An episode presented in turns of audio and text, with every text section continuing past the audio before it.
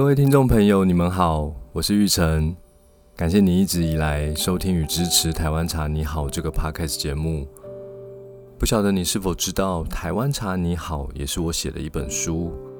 这本书记录了我在年轻时探索茶道的过程中，看见台湾茶的另一种可能性。在这个特别企划的节目中，我将朗读书里面的文章。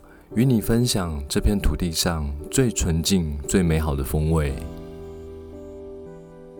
二之六，这辈子一定要喝的台湾茶。有很多人不喝茶，不管是基于什么样的理由，我都觉得那是一件很可惜的事情。特别是不喝台湾茶。有些人不喝茶，可能是因为身体因素，喝茶可能会引起一些副作用。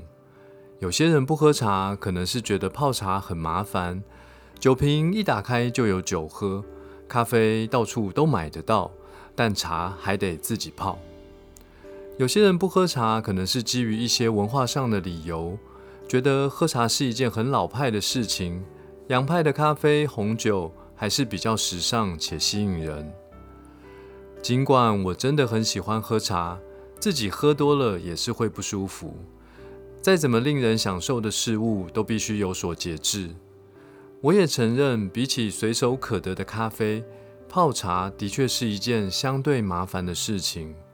但一旦学会泡茶，能按照自己的想象冲泡出美好的风味，有时甚至会有意想不到的惊喜口感。你会发现，这一点点小麻烦，能够带你走入茶与心灵的探索之旅。我个人也喜欢喝咖啡、品酒，或许我比较专注在味觉享受这个层面看待各式饮品。我也尊重任何饮品所呈现出的文化风格，因为这些都可以帮助我们品尝出其中的深厚内涵。在小小的台湾，因为有丰富多元的茶树品种、得天独厚的生长环境，以及百年来与时并进的制茶工艺，这些种种原因。造就几款我非常推荐的经典台湾茶。第一，东方美人茶，茶叶的外观娇嫩可爱，呈现红、白、绿、黄、褐的缤纷色彩。茶树在生长过程中，叶片受到小绿叶蝉的啃食，造成特殊的发酵作用。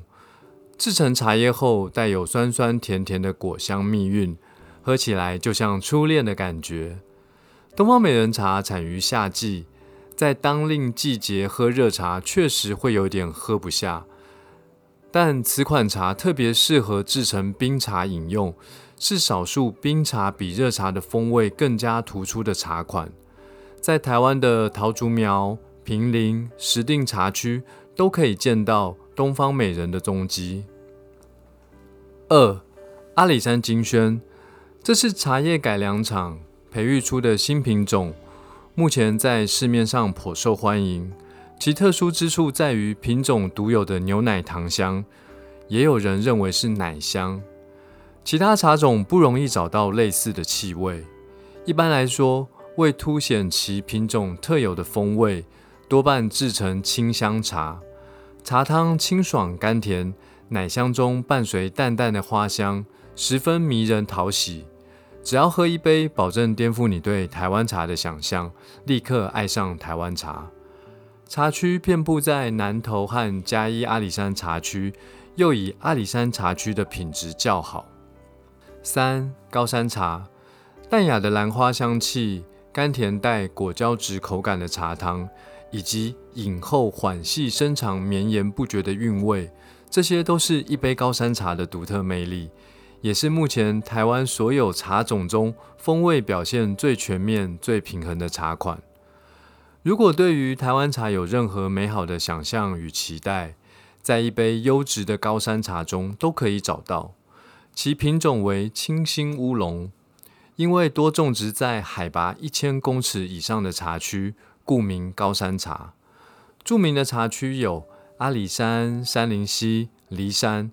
目前海拔最高的茶区为两千六百公尺的大屿岭茶区，品质优异，产量稀少，更是高山茶中的梦幻一品。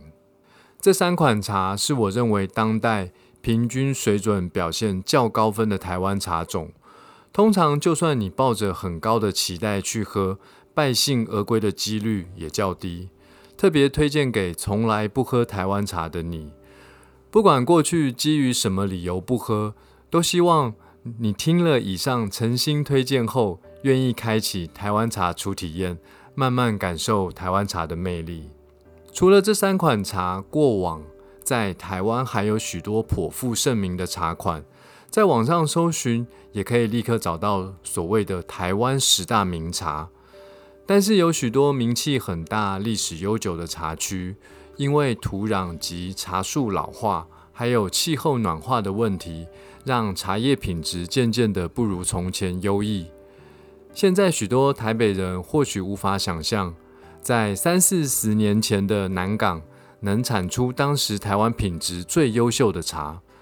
就像国中课本写的，茶叶适合种植在气候凉爽、排水良好的丘陵地。在过去的台湾，到处不都是这样的地方吗？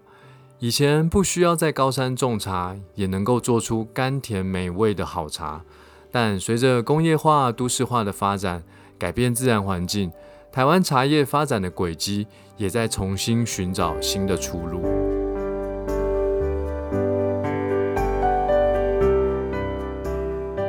谢谢你的收听。如果喜欢我的节目，欢迎订阅并给我五星评价，以及帮我分享给更多朋友。祝福你，因为一杯茶，每一天都比昨天更好。